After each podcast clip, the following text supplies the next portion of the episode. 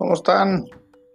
Buenas noches y bienvenidos a TMT Todo Menos Toros. Este es nuestro segundo episodio y bueno, pues tenemos muchos temas para tocar.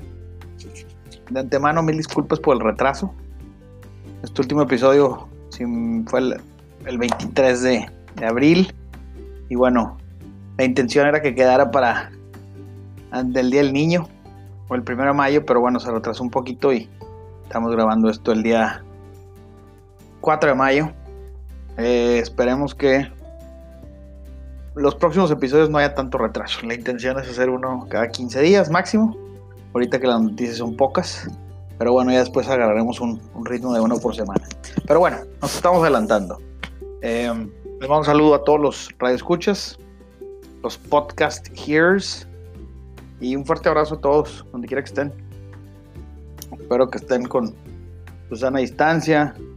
Este New Normal está, interesante, pero bueno, al parecer llegó para quedarse por lo menos un buen rato. Y hay que adaptarnos, ser positivos y esperar un poquito que poco a poco se vayan abriendo los deportes. Hay muchas noticias, la NFL es la que más noticias nos ha tenido, nos ha dado, gracias a Dios. Eh, primero que nada, bueno, el, día 23, 24 y 25 de abril, unos días después de grabar el primer podcast, fue el draft del NFL, un draft virtual, eh, que sorprendentemente fue un proceso sin errores, nada que reportar mayormente. Estuvo muy divertido, si tuvieron la oportunidad de verlo. Eh, la verdad fue refrescante. Las reacciones de, de los distintos picks con sus familias, en sus distintos hábitats, se podría decir, las maneras, algunos lloraban, otros celebraban, unos rezaban. Eh, eh, muy, muy, muy, muy refrescante, muy padre, la verdad. Eh, muchas sorpresas hubo en el draft, en mi opinión.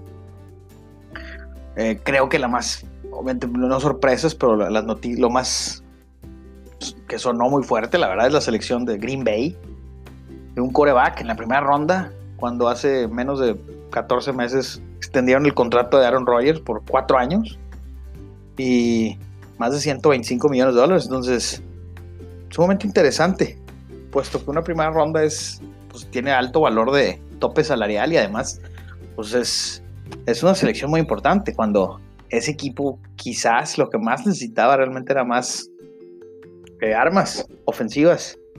Y en una selección, un draft como este del, 2020 que tenía altísimo talento y muchísimo talento variado en el, lo que se conoce como el wide receiver position, los, los, receptores, sí fue así como un head scratcher. Fue muy, muy, muy, muy, muy raro lo que decidió hacer Green Bay, pero bueno, ellos sabrán más que nosotros. Eh, además de ese coreback, obviamente el pues, Cincinnati con la primera selección global se va Joe Burrow, cero dudas desde un principio, casi casi era lo más claro que iba a haber. Em, un, un, super super prospecto. Y bueno, ya con la noticia que Cincinnati ya dejó libre a Andy Dalton, pues bueno, es es su equipo. No hay más que decir. Ahora habrá a ver qué, qué tal se adapta a, al, equipo y a los coaches, a la diferencia de colegial a profesional, aunado que aparte va a ser una, un off-season muy interesante. No va a haber OTAs. Para los que no sepan, OTAs son los entrenamientos de, en la pretemporada. Y los equipos tienden a pues, juntarse. Normalmente hacen entrenamientos muy suavecitos, pero pues, en, un mundo anterior tenías la oportunidad de ir, estar con tus coaches y ir a repasando pues, lo que son jugadas, estilos, y este año todo va a tener que ser, pues, vía, uno, vía tecnológica y dos, pues, para los nuevos van a tener que catch up y eso no va a ser sencillo. Entonces, pues, va a estar interesante. La selección número dos fue Chase Young, no hubo, la, no hubo ni una duda. Quizás el mejor jugador en términos de prospecto en el draft. Se fue a Washington, es una ala defensiva de Ohio State. La selección 3 fue Jeff Okuda, un, un corner, un eh, esquinero de Ohio State. También esos dos selecciones casi, casi cantadas. La primera, se podría decir sorpresa, fue los gigantes que se llevaron a Andrew Thomas, un, tackle de Georgia.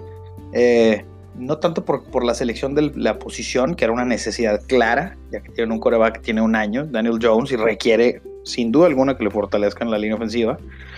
Tuvo más de 46 sacks el año pasado, entonces, pues bueno, un coreback joven no puedes permitir que le peguen tanto. Eh, muchos de los analistas y la gente que se dice que sabe tenían en el tintero a Andrew Worfs o Tristan Wills. Eh, y bueno, pues Nueva York seleccionó Andrew Thomas. Es una montaña, literal, son 336 libras y un metro 98. Entonces, pues bueno, es justo lo que necesitaban. Un tackle izquierdo, a mammoth of a man. Y bueno, eh, continuamos con Miami, eh, la primera selección de las tres que tuvo en la primera ronda fue el quarterback Tua Tonga Bailoa, que viene de Alabama, el cual, pues después de un off-season interesantísimo y una, dos meses de opiniones de todo tipo de gente de dónde iba a terminar Tua, acabó en donde todo el mundo hace más de hace un año se, esperaba. El tema, se decía que Miami, en estricta teoría, el 10 2019 iba a estar tanking for Tua pues no fue así y miren, funcionó, funcionó como tal. Eh, desde Dan Marino no tienen realmente una, un coreback en la primera ronda de esta magnitud, entonces pues bueno, después de muchos años, 2006 no, no, no, no firmará Drew Brees, firmará Dante Culpepper, sufrir con Jay Fiedler y con todo tipo de barbaridades de coreback, esperemos que una nueva, un nuevo futuro inmediato para Miami esté ya pronto por llegar. Es un equipo muy joven, Ahorita continuamos con las elecciones que hizo, pero un equipo muy joven y, se armó, en mi opinión, bastante bien este draft. Eh, la selección número 6, los cargadores de Los Ángeles, los LA Chargers, seleccionaron a Justin Herbert, quarterback de Oregon. Otro prospecto que, o sea, muchos los tiene con muchas dudas. Yo personalmente veía algo del Pacto 12 y se me hace un, straight shooter. Se, dice que es sumamente inteligente, tiene un 4.01 de GPA se graduó en cuatro años de la Universidad de, Oregon y siempre fue buen líder, jugó un gran Rose Bowl y tuvo un muy buen Senior Bowl. Entonces, creo que pues, los, Chargers pintan bien. No, no sé si este año vaya a jugar tanto. Al parecer, Tyrod Taylor le van a dar la oportunidad de que arranque. Pero bueno, lo más probable es que Tyrod Taylor no es un coreback que te vaya a ganar muchísimos juegos. Entonces, sí, para la sexta, séptima semana el equipo no va viento en popa, quizás pueden ir utilizándolo y bueno, ver el desarrollo. Tiene grandes receptores y tiene una buena línea ofensiva, aunque no seleccionaron un tackle, entonces podría ser algo preocupante. Pero bueno, a diferencia de los 16 años pasados con Philip Rivers, Justin Herbert sí se mueve. Es un pocket passer, pero tiene mucho más atleticismo del cual pues Philip Rivers no tenía nada. Entonces bueno, estará por verse. La selección 7, Carolina, se llevó a Derek Brown, tackle defensivo. Eh, una selección sumamente completa. Auburn, además, pues, está cerquita de, Carolina, de Charlotte, entonces pues, va a ser, es como no moverse mucho de su zona. Creo que va a ser sumamente interesante. Carolina tuvo puras selecciones en este draft. De sus siete selecciones, todas fueron defensivas. Trae un nuevo coach, Matt Rule, que viene de Baylor. Eh, extendieron a Christian McCaffrey. Dejaron ir a Cam Newton firmaron a Teddy Bridgewater y se ve que el, están en total, total, total rehash. Están tumbando todo lo viejo, siendo jóvenes, fortaleciendo muchísimo la defensiva y van a correr la bola. O sea, la, arma ofensiva creo va a ser Christian McCaffrey. Entonces, bueno, pues queda más ver lo que viene en el futuro, ¿no? Arizona en la selección número 8 se igual a Isaiah Simmons. Isaiah Simmons, un linebacker slash safety slash defensive end de Clemson. Un, de veras un Swiss Army Knife y un muchacho que se ve talentosísimo. El tema es dónde lo va a poner a jugar Arizona. Le pasó hace tres años con Hassan Reddick, Hassan Reddick, perdón. Y Hassan Reddick no ha dado lo que ni la ni yo creo que ni el 30% del talento que tiene porque no le han encontrado una posición. Entonces yo creo que eso va a ser importantísimo. Pero de qué talento tiene, de sobra. Y bueno, Arizona platicaremos un poquito más al ratito, pero se armó muy bien en este osiso. Con el pick 9, Jacksonville se un, esquinero, CJ Henderson de Florida. Eh, necesario. dejaron ir a AJ Buye y se fue a Denver con Camp Trade y bueno, todos saben que Jalen Ramsey se lo, lo, cambiaron con los Rams, entonces Jacksonville pinta para ser el peor equipo de la liga, en mi opinión. Eh, van a jugar con Gardner Minshew, el equipo no aspira mucho, se está reconstruyendo totalmente y bueno, podría sorprender a muchos, pero es un equipo muy joven eh, y está tratando de soltar todos sus pies. Pero bueno, el pick 10 de la primera ronda, Cleveland se lleva una, necesario, un tackle, Jedrick Wills de Alabama. Ahora sí era yo creo la parte más importante que necesitaba eh, Cleveland, fortalecer esa línea para que ya no tenga excusas Baker Mayfield. Y pues, con la firma, al, firmar al ala cerrada de Atlanta, Austin Hooper, eh, mantenerse a todos los OBJs y Landry firmando a Higgins. Regresa obviamente el en Joku, el ala cerrada. Este, Nick Chubb y Kareem Hunt. Madre mía, el equipo suena, pinta, pinta muy bien. Ahora, pintaba muy bien el 2019 y pues el resultado no fue el tal, entonces pues, queda por verse, ¿no? Pero bueno, era una necesidad inmediata y la, creo que en, de, Daniel Jeremiah de, de NFL Network y de Adam Schefter era el el tackle ofensivo mejor rankeado de los dos. Entonces, pues bueno, eh, no creo que sea una mala selección. Después de ellos, los Jets en la, selección 11 se llevan a Mekai Beckton. Mekai Beckton, otro tackle ofensivo. Este sí, una, una cosa espectacular en el combine del NFL. Una persona que pesa 352 libras corrió en 5 segundos el 40 yard dash, en 5.10. Pues eso es, la verdad, no es común porque son, no, no es un ser humano normal, es, una montaña, es un ropero y es rapidísimo. Todos dicen que es muy raw, raw normalmente para los que no, entienden o no saben lo que significa, es que todavía le falta mucho por madurar en el deporte, lo cual eso tiende a ser bastante bueno si se sabe cauchar. Y bueno, los Jets, pues ahí van, poquito a poquito. La división que dejó Tom Brady está en el aire. En la selección 12 mis Las Vegas Raiders. La primera selección en la historia de los Las Vegas Raiders fue Henry Ruggs, un abierto, un receptor abierto de Alabama, el, el jugador, el, prospecto más veloz del combine en el 40 yard dash. Eso siempre le ha gustado a mis Raiders. Y bueno, pues después del año pasado de la pérdida de Antonio Brown, creo que es justo lo que necesitaban quizás todos los analistas y la gente en general. Pensaba que se iban a ir con otros, uno de otros dos este, receptores, ya se fuese CD Lamb o Jerry Judy, pero bueno, Henry Ruggs creo que es el que más upside tiene y bueno, los Raiders no serían los Raiders, sino tienen un poquito de selecciones que muchos dirían que son dudosas, pero nosotros decimos que son con mucho, mucho por ganar. En fin, ya veremos. Eh, platicaremos un poquito más de, todo el draft de ellos, que me gustó bastante. Tampa Bay en la, ronda 13 se llegó a Tristan Wirfs, otro tackle ofensivo. Tampa está armado hasta los dientes porque pues, Tom Brady va a jugar, por lo visto, nada más dos años más. Entonces ellos están preparándose para dos años tener un equipo de Super Bowl. Y dentro de lo que cabe, se están armando bastante bien. Eh, llena las, las, necesidades básicas.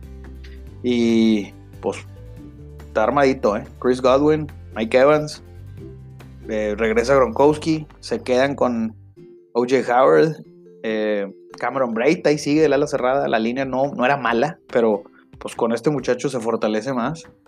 Em, se llevaron en la ronda 6 a un corredor de Vanderbilt, Sean Bond, que es, un, muy fuerte y es muy pesado.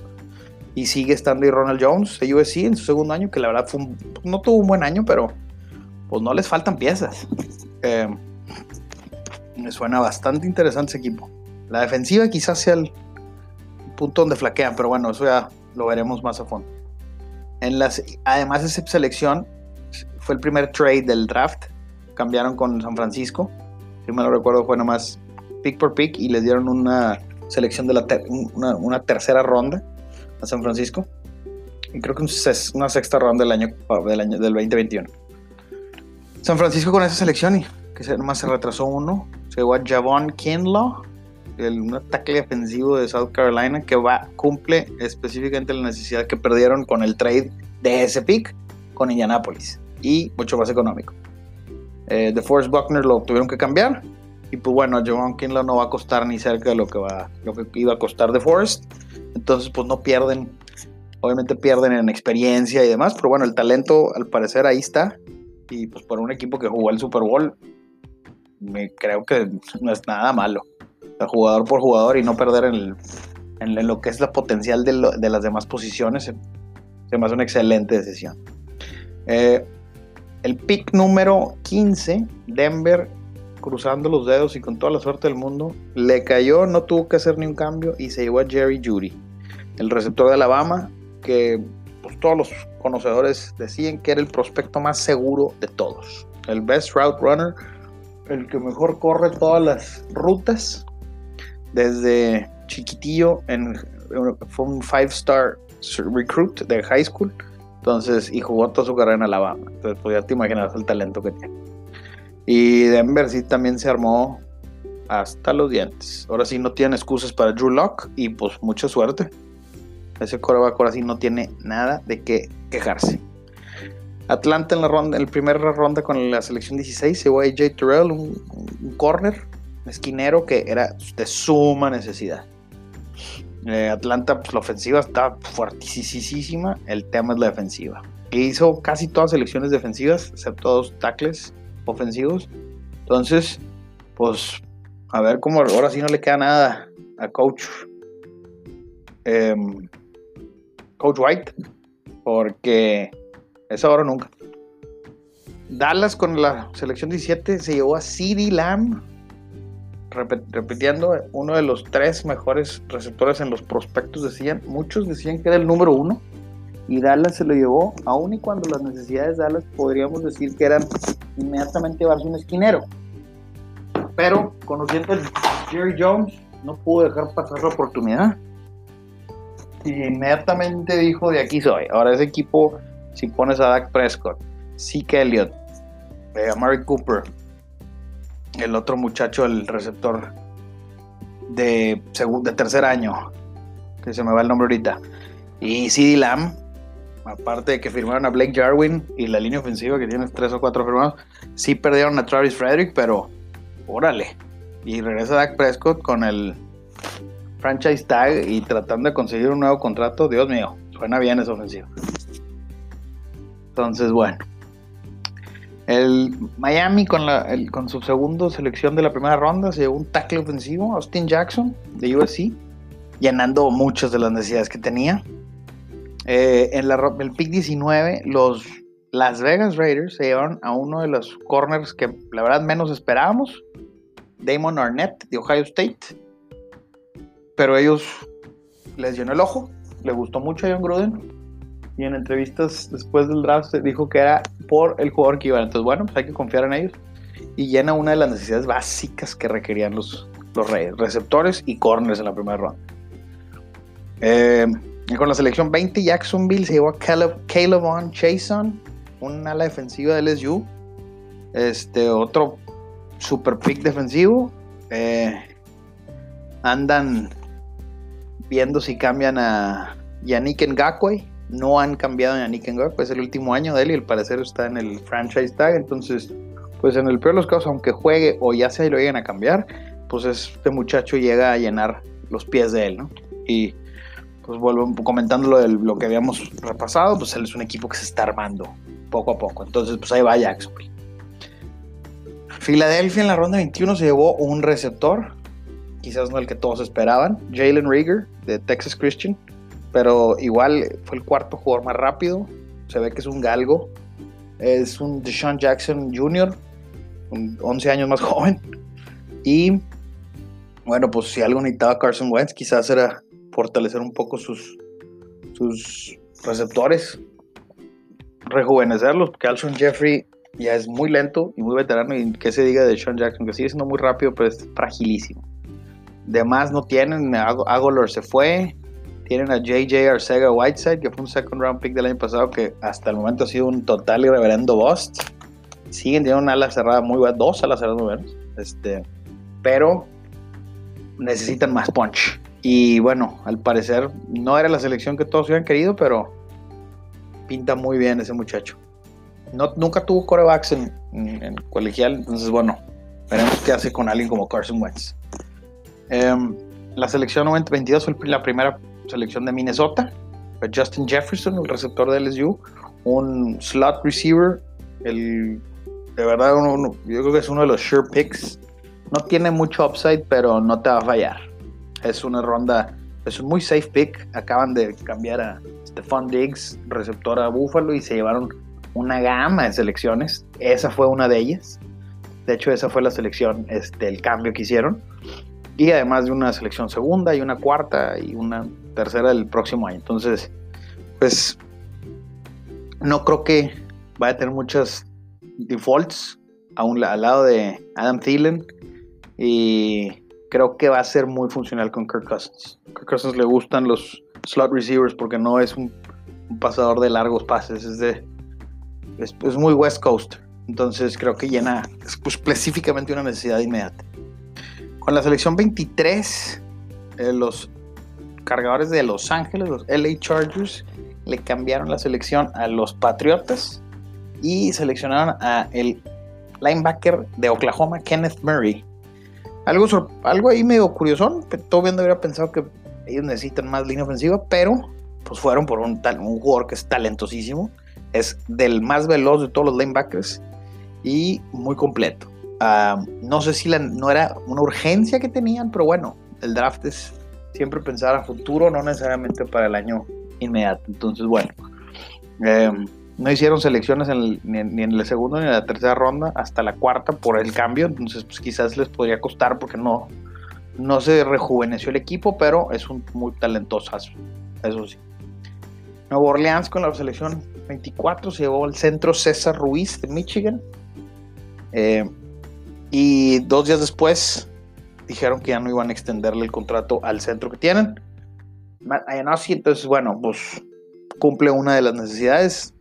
Nuevo Orleans es un equipo que está en win now mode, así que pues, ellos lo único que necesitan es llenar lo que les falta y tan tan. En la selección 25, San Francisco regresó, o sea, además de dicho, se adelantó de su pick el 31 y fue por un receptor que se llama Brandon Ayuk de Arizona State. Eh, no a todos les resultó de felicidad ese pick, porque muchos dijeron, ¿cómo? Si era un third round este, talent. Pero bueno, eh, dijo el coach, O'Shanahan dijo que era el receptor que él más le gustaba, que le llenaba el ojo, y él, o sea, gastó municiones, por así decirlo, para ir por él. Entonces, pues le llena el ojo, ¿no? Para, para decir algo positivo, Brandon Ayuk fue el jugador que más jacks tuvo el año pasado, yards after catch, o sea, se sabe quitarse tacleadas y es bueno en el open field. Eso puede ayudar mucho a alguien como Shanahan que le gusta coachar para eso. En el pico 26, pues la sorpresa del draft, Jordan Love, coreback de Utah State, se fue a los Packers. Y además los Packers gastaron picks para adelantarse. Entonces, no nada más fue, bueno, pues estoy en mi selección y deja ver quién, pues, vamos a futuriarle, no. Entonces sí las señales están muy raras. Veremos qué es lo que sucede. En el aspecto de Jordan Love, el 2018 tuvo un año pero espectacular. 36 eh, touchdowns, 4 intercepciones, 4.600 yardas y 850 yardas corriendo. Y el 2019 tuvo muchas pérdidas, gente que se fue, se hizo profesional o fueron seniors y salieron. Eh, y tuvo un año muy malo, tuvo 16 touchdowns y 15 intercepciones. Y bueno, Utah State no es un no es un equipo que está en las cinco primeras divisiones, entonces su competencia no es necesariamente la mejor. Pero bueno, prospectos hay miles, ¿no? Eh, ahí está Carson Wentz, venía de Division 3 y verlo. Entonces, pues la pelota está en el aire. veremos qué es lo que sucede y esténse muy al tanto, habrá más noticias de esto. En la ronda 27, Jordan Brooks, el linebacker de Texas Tech, se fue a los Seahawks. Como siempre, los Seahawks, selecciones muy raras. No necesitaban linebacker, tienen tres necesitaban línea ofensiva y, línea ofensiva y no se llevan nada de eso. Pero bueno, ellos saben más que uno. Baltimore se llevó en la en el pick 28 a Patrick Quinn. Y bueno, pues es un pick muy del estilo de Baltimore, es muy veloz. Eh, jugó en el equipo campeón. Eh, llega inmediatamente y llena una necesidad. Y pues Baltimore no pierde, no, da paso para adelante sin, sin dos zapateadas. Eh, la verdad se llena de un talentazo la defensiva y si la ofensiva ya te asustaba, fortalecer la defensiva, pues no les va a hacer nada mal. El resto de sus picks fue bastante bueno, entonces, pues Baltimore está armadísimo nuevamente. En el pick 29, los Titanes de Tennessee, el equipo sorpresa, se un tackle ofensivo, Isaiah Wilson, llena los zapatos de Jack Conklin, que pues por alguna razón no le extendieron el, quinto año de, de, su contrato desde el año pasado. Conklin firmó con Cleveland. Entonces, pues Isaiah Wilson llega a llenar ese espacio. Los Titanes están armadísimos. Extendieron a Ryan Tannehill. Eh, Derek Henry se quedó otro año más. Entonces, pues, es nada más llenar una posición. Miami con el pick 30 de la primera ronda se va Noah Igbenogiri, el cornerback de Auburn. Eh, viene a, junto con Brian Jones y Xavier Howard, pues ya tienen ahí tres corners para el futuro. Xavier Howard todavía le quedan un año o dos garantizados. Y Brian, eh, Byron Scott acaba de firmar este año de venida de acá a los Cowboys. Entonces, pues bueno, llenar ahí la defensiva de Miami es muy interesante. El coach es muy defensivo y pues yo pienso que se armaron muy bien. Minnesota, su segunda selección, un cornerback, Jeff Glatty de Texas Christian y bueno, pues igual, volvemos a lo mismo, llenaron la necesidad que tenían. Y por último, en la primera selección de, la primera ronda, los campeones Chiefs se llevaron a Clyde Edwards Helaire, un, un corredor de LSU, una pelotita. Si alguien se acuerda de Maurice Jones Drew, es algo muy similar, con más velocidad. Entonces, pues the rich get richer, como dicen los gringos. Eh, ya no les voy a hacer, digo, así, la ronda 2, 3 hasta la 7, bueno, sería muy largo. Eh, yo, después de ver todas las selecciones, en mi opinión, a mí me gustaron los winners de este draft: Miami, Minnesota, los Ravens, Dallas y Arizona. Dallas, los Ravens, Minnesota y Miami por las selecciones en el draft específicamente, y Arizona también por las selecciones, y pues bueno, porque ellos cambiaron a Trey Hopkins por una selección de draft, que fue, entonces, pues creo que si le incluyes en el draft, se armaron, pero fuertemente. Y bueno, perdedores, pues Detroit, Jacksonville, Green Bay, Seattle y los Tejanos. Los Tejanos, de veras, no sé dónde van, no tienen tope salarial, muy pocas selecciones y están gastando mucho. Pues su coach es su gerente general, entonces bueno. Seattle no sé qué hizo, siento que no llenó sus necesidades y es un equipo que está, tienes a Russell Wilson, el, más caro y muy, de los mejores corebacks, ponle línea ofensiva, hombre, para que quieres que le peguen más, pero bueno, ni una selección de las siete que tuvieron. Green Bay, volvemos a tocar el mismo tema, un coreback en la primera ronda le va a poner mucha sal al caldo, y más con Aaron Rodgers. Jacksonville pues está en reconstrucción total y Detroit, pues Detroit no lo entiendo, seleccionaron tenían un gran corner, Darius Lay se lo cambiaron a Filadelfia y se llevaron un corner. Entonces lo único que es pues, el mismo talento pero más barato. So, no sé, no le entiendo mucho a Detroit. Y bueno, si compites contra Minnesota, Green Bay, hasta Chicago, que está más armado, pues es difícil que tu división lo vayas a ganar.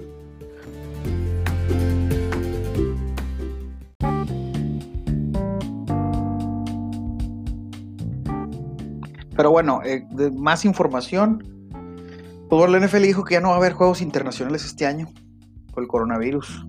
Eh, así que pues estamos a la espera de noticias más positivas. Pero bueno, ese es un poquito el resumen. En próximos este, podcast vamos a hacer el análisis de las divisiones del NFL.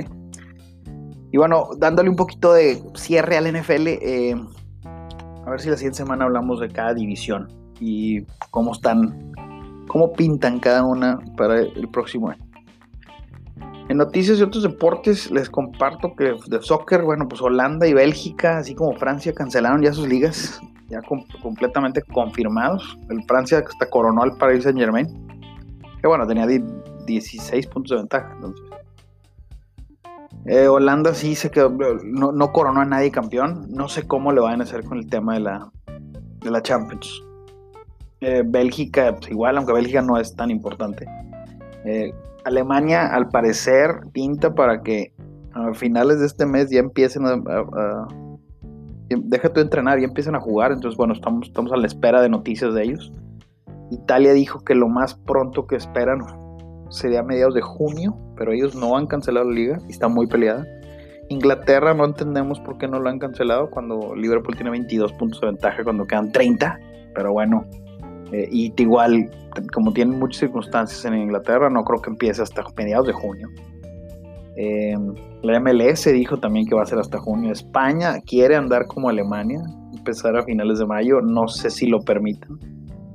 Eh, Portugal dijo que para el 30 y 31 de mayo pueden regresar a entrenar a sus jugadores. Y bueno, todos aparte dependen mucho de la UEFA y dependen de cada país. Entonces, si todo está en la moneda del aire, México está clarísimo que, a, a, menos de que el CACAS haga algo importante, que no creo que lo haga, pues aquí la información no fluye y aquí todo va a estar. Yo creo que vamos a esperar hasta junio y ver cómo lo arreglan. Y aquí no arreglan nada.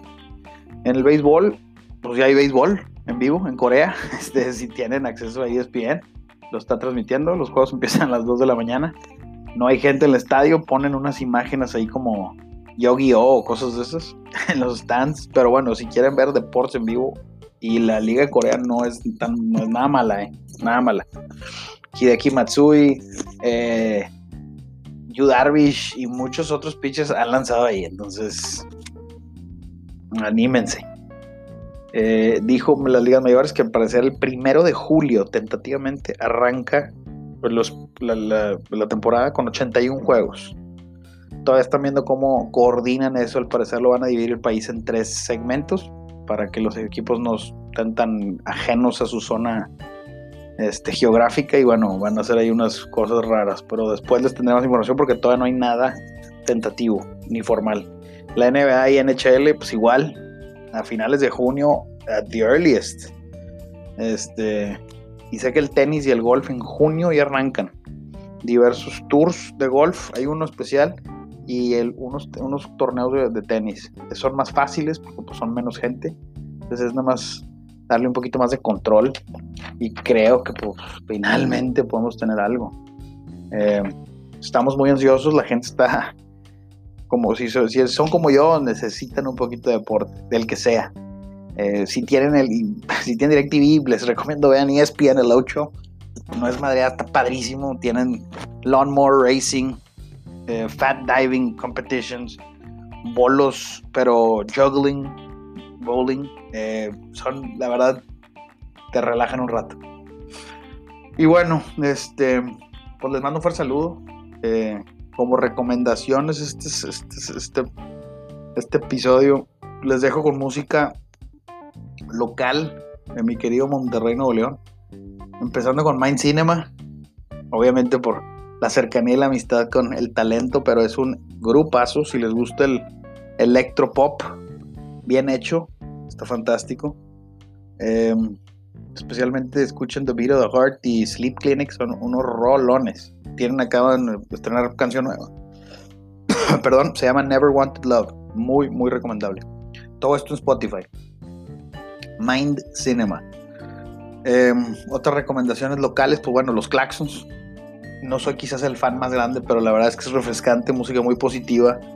Eh, lo que hacen Nacho, Mauricio y sus otros tres acompañantes son de verdad muy, muy, muy amables. Te hacen sonreír, hombre. Chequenlo. Tienen varios discos, Felicidad de, al, otro lado, Un Día de Sol, que otro tiene en primera, el original que se llama Singanga. Sánchez además hizo, Mauricio Sánchez grabó un disco, está padre, se llama Airplane Mode creo, o modo avión, perdón, y está, está muy bueno la verdad.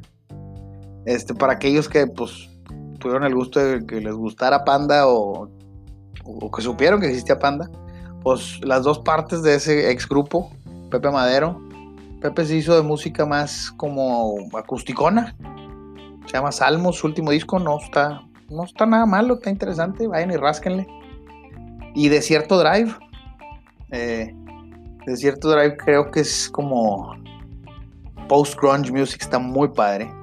Hay una canción especial que se llama Político, que de verdad está muy, muy buena. Y bueno, pues si no vieron el final de Westworld el domingo, la temporada 3, si les gusta el sci-fi, qué bárbaro. La verdad es que es recomendabilísima. Em, eh, ¿Qué más? Pues, pues no sé, sigan, sigan viendo el, documental de Jordan, está padrísimo de Last Dance.